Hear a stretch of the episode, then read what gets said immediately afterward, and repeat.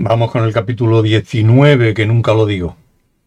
Ford Prefect estaba enfadado porque el ruido del tiroteo le despertaba continuamente.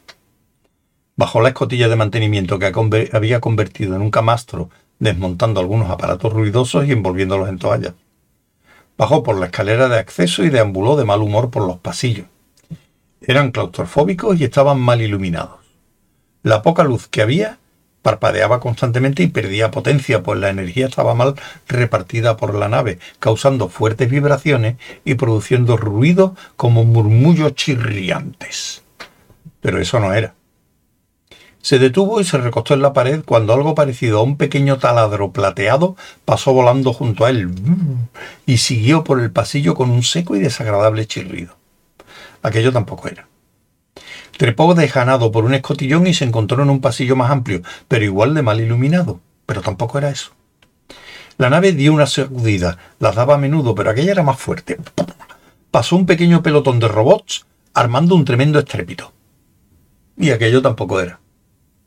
Al fondo del pasillo se elevaba un humo acre, de manera que caminó en dirección contraria. Pasó por delante de una serie de monitores de observación empotrados en las paredes detrás de unas placas de plástico, duro pero muy rayado. Uno de ellos mostraba un horrible reptil verde y escamoso que gesticulaba y vociferaba comentando el sistema del voto transferible único. Era difícil saber si estaba a favor o en contra, pero era evidente que manifestaba unos sentimientos muy fuertes al respecto. Ford bajó el sonido. Pero aquello no era. Pasó por delante de otro monitor. Emitía un anuncio de una marca de pasta de dientes que, al parecer, liberaba a la gente que lo usaba. También sonaba una música estrepitosa y desagradable. Pero eso no era. Pasó delante de otra pantalla mayor y en tres dimensiones que mostraba el exterior de la gran nave plateada de Huggies.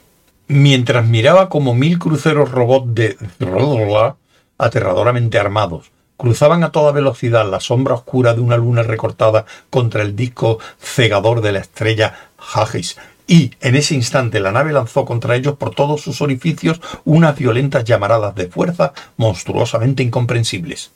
Era eso, Ford meneó la cabeza con irritación y se frotó los ojos.